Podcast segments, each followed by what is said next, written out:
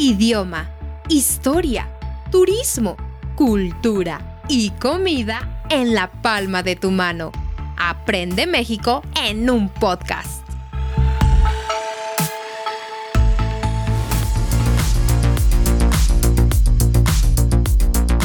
Hola, hola mis queridos escuchas, ¿cómo están? Bienvenidos a otro episodio de Aprende México en un podcast. Mi nombre es Perla Musiño y me siento muy feliz de estar aquí con ustedes en otro episodio.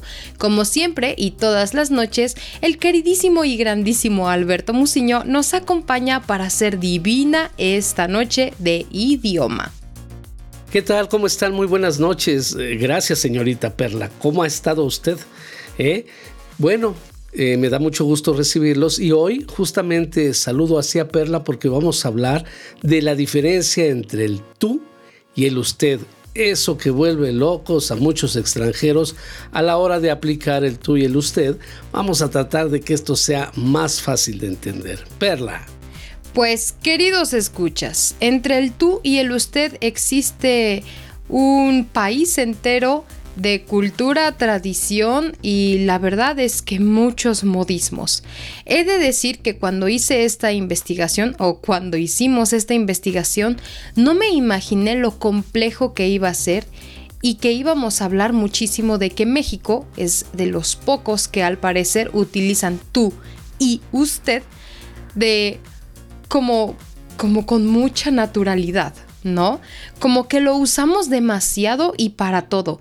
Al parecer hay otros países donde solo usan tú más que usted y otros donde usan usted más que tú y otros que ya sabemos donde usan vos. Pero en México no. Como siempre, México y el idioma sí tiene una regla propia y por supuesto que el tú y el usted no son la excepción. Ahora bien, Alberto nos va a explicar un poco de cómo es en el sentido gramatical, ¿ok? Y yo les voy a ayudar con algunos ejemplos que ya hemos tratado en clase. Para las personas que nos escuchan, que no nos han escuchado en clase hablar sobre el tú y el usted, pongan mucha atención. Así que, como ustedes ya saben, comenzamos. Ok, primero vamos a hablar del tú. El tú es cuando tú te diriges a una persona que tienes enfrente, cuando le estás hablando cara a cara eh, y utilizas la segunda persona singular. En este caso, el tú. ¿Cómo estás tú? Estás. El verbo es estar. ¿Cómo estás tú? Y bien, y el usted pues tendremos que ver desde dónde viene. Viene de España, de hace muchísimos años, cuando se hablaba muy formal y decían vuestra merced. Esa vuestra merced se fue degradando hasta convertirse en usted. Usted también es segunda persona en singular. Nada más que a diferencia de el tú, se conjuga como si fuera una tercera persona. Pero no se preocupen, no entienden mucho, en, este, en un ratito van a entender con los ejemplos. Lo importante era poner en, contexto el tú y el usted. Ahora, vamos a hacer un pequeño ejemplo y después les vamos a decir en qué momento se utiliza el tú y en qué momento se utiliza el usted.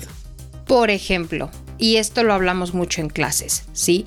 Depende de el respeto, de la edad o del rango, ¿ok? En un ejemplo muy básico, si ustedes son turistas y llegan aquí a México, ¿sí? Lo que tienen que hacer ustedes es hablar en usted porque ustedes no conocen a la persona con la que van a hablar. Es un desconocido. Pero espérame, Perla. Aquí voy a meter un verbo. Tendrían que hablar así. Pero muchas veces eh, hay algo especial con los extranjeros. Se les disculpa esa parte del tú y el usted. Eh, normalmente el extranjero puede utilizar el tú, únicamente el tú pero ya si quiere ahondar un poquito más en la cultura mexicana, tendría que aprender a decir usted. Pero continúa, Perla. Nada más quería hacer ese tipo de, de mención para que los extranjeros tengan la tranquilidad de que no van a faltarle al respeto a ningún mexicano si le hablan de tú. Sí, por, por supuesto. De hecho, era la siguiente aclaración. Ustedes como extranjeros tienen esta disculpa, este perdón porque no conocen esta parte del idioma. Y esto existe también porque incluso para nosotros es muy complicado entender esta regla del tú y el usted.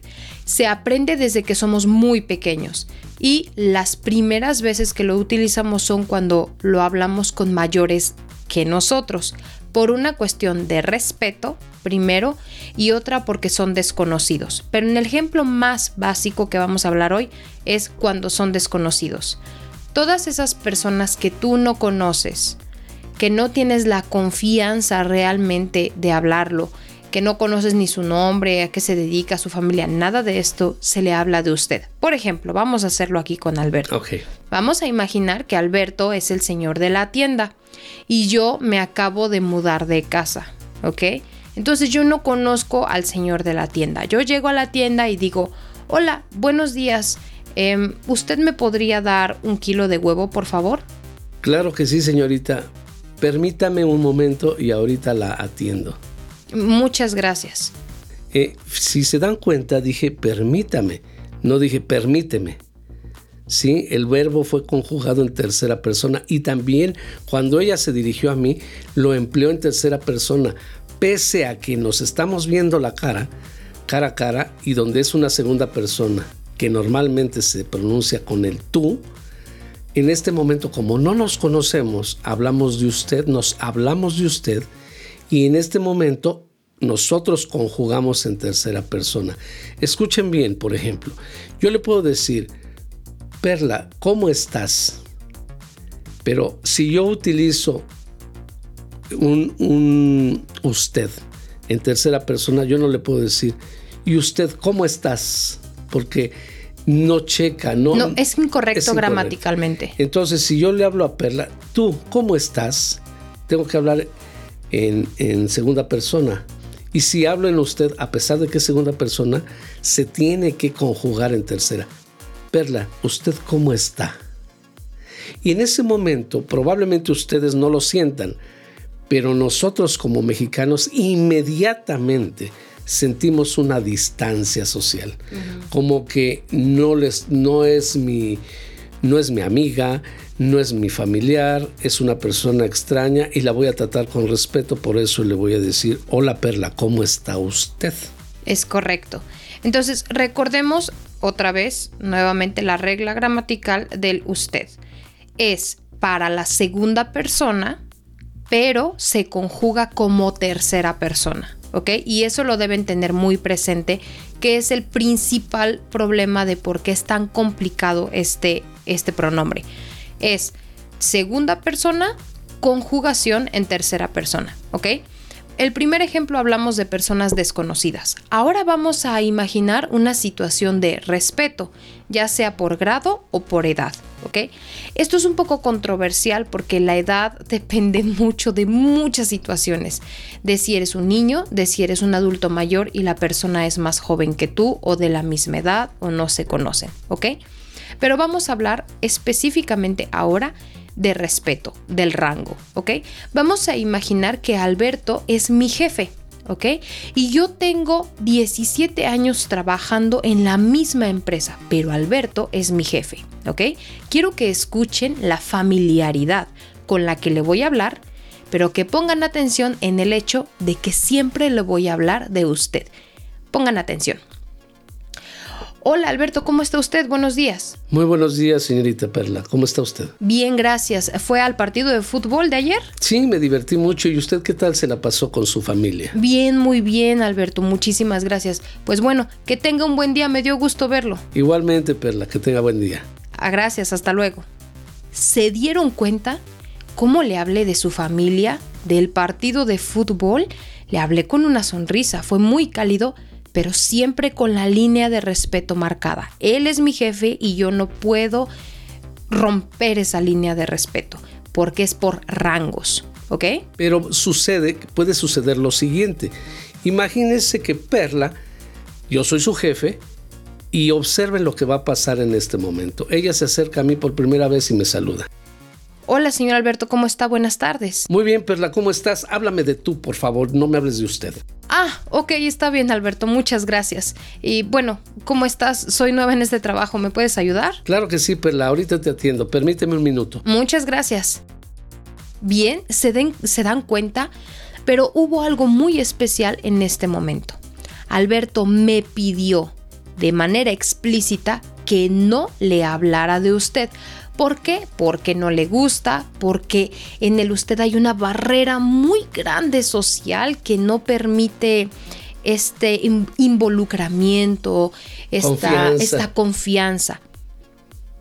En muchos de los nuevos em, em, trabajos. trabajos, especialmente de los trabajos modernos, uno, Dos, estos nuevos entrenamientos de liderazgo, de liderazgo o coaching de liderazgo se entiende que necesitas hacer contacto con los empleados o con los jefes, ¿ok? El usted es una de esas grandes barreras que no te permite acercarte lo suficiente para generar la confianza.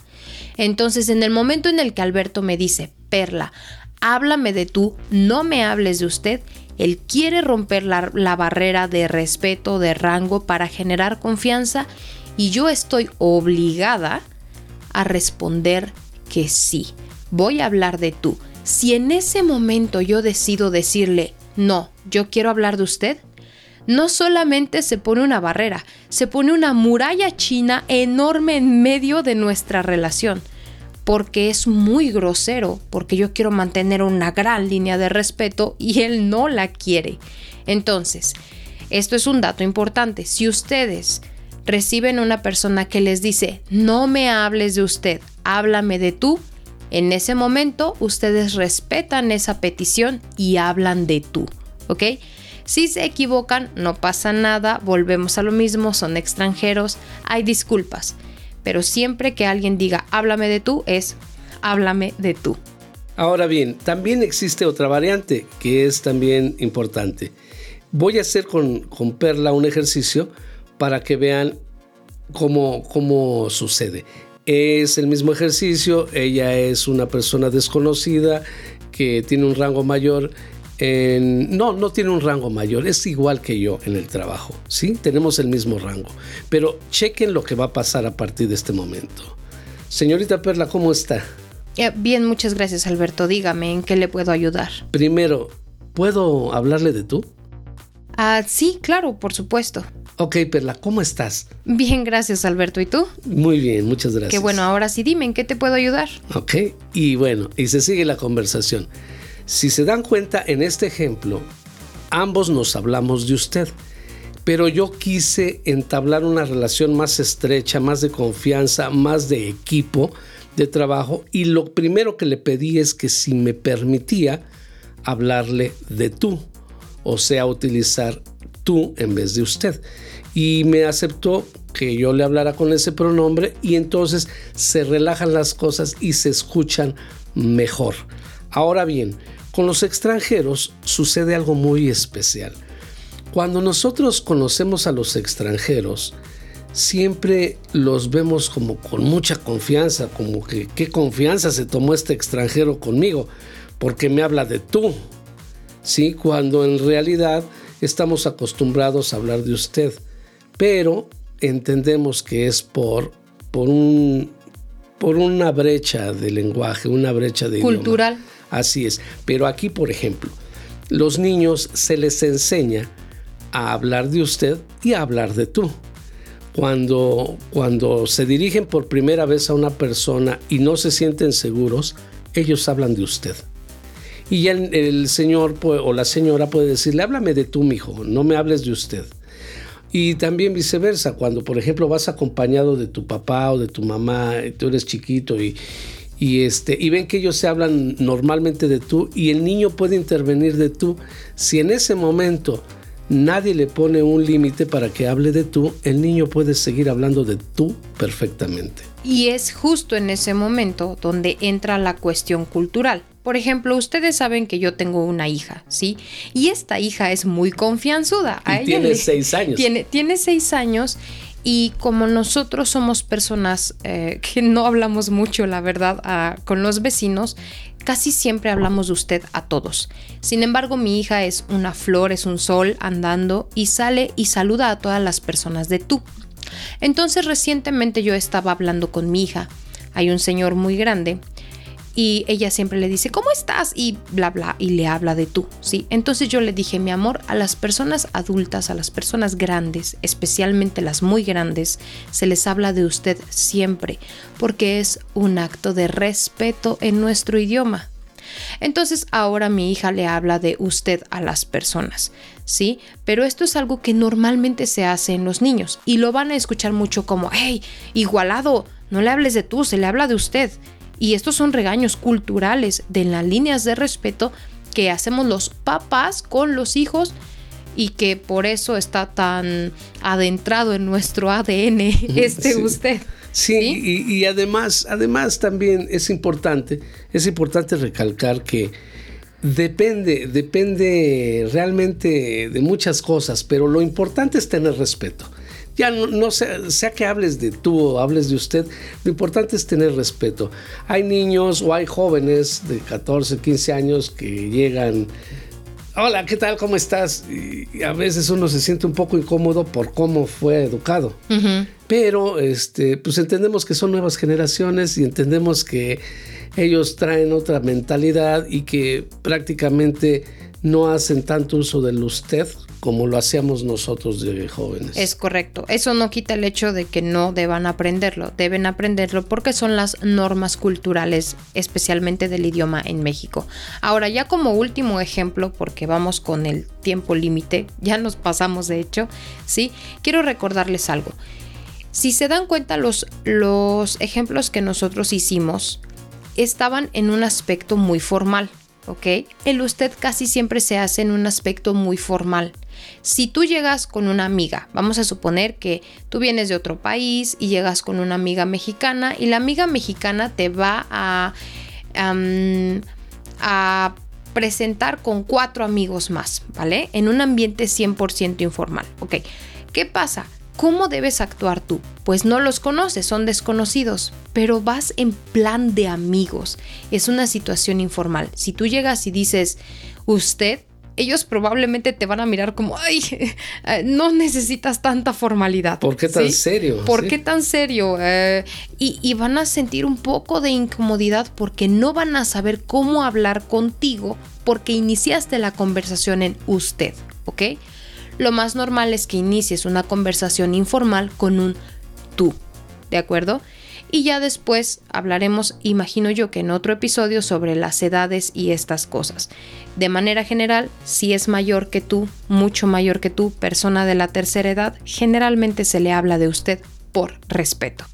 Sí, eh, este, este episodio fue principalmente para aclarar la duda del tú y el usted que han tenido muchos de mis alumnos, también los de Perla, y que por lo regular sí vemos que a veces se confunden algunos extranjeros que encontramos en calle, que combinan el tú con la tercera persona o el usted con la segunda persona y prácticamente se ve, se escucha muy mal esto a nivel, a nivel gramatical y a nivel idioma. Entonces esto es como más que nada como una, ayuda, como una pequeña guía para que puedan darse cuenta cómo se utiliza.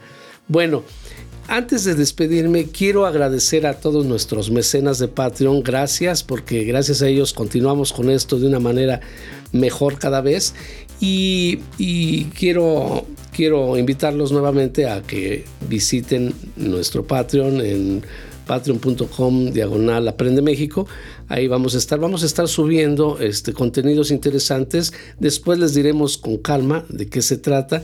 También queremos invitarlos a que se pongan en contacto con nosotros en las redes sociales. De momento Instagram. Ahorita Perla les va a decir cómo lo podemos hacer.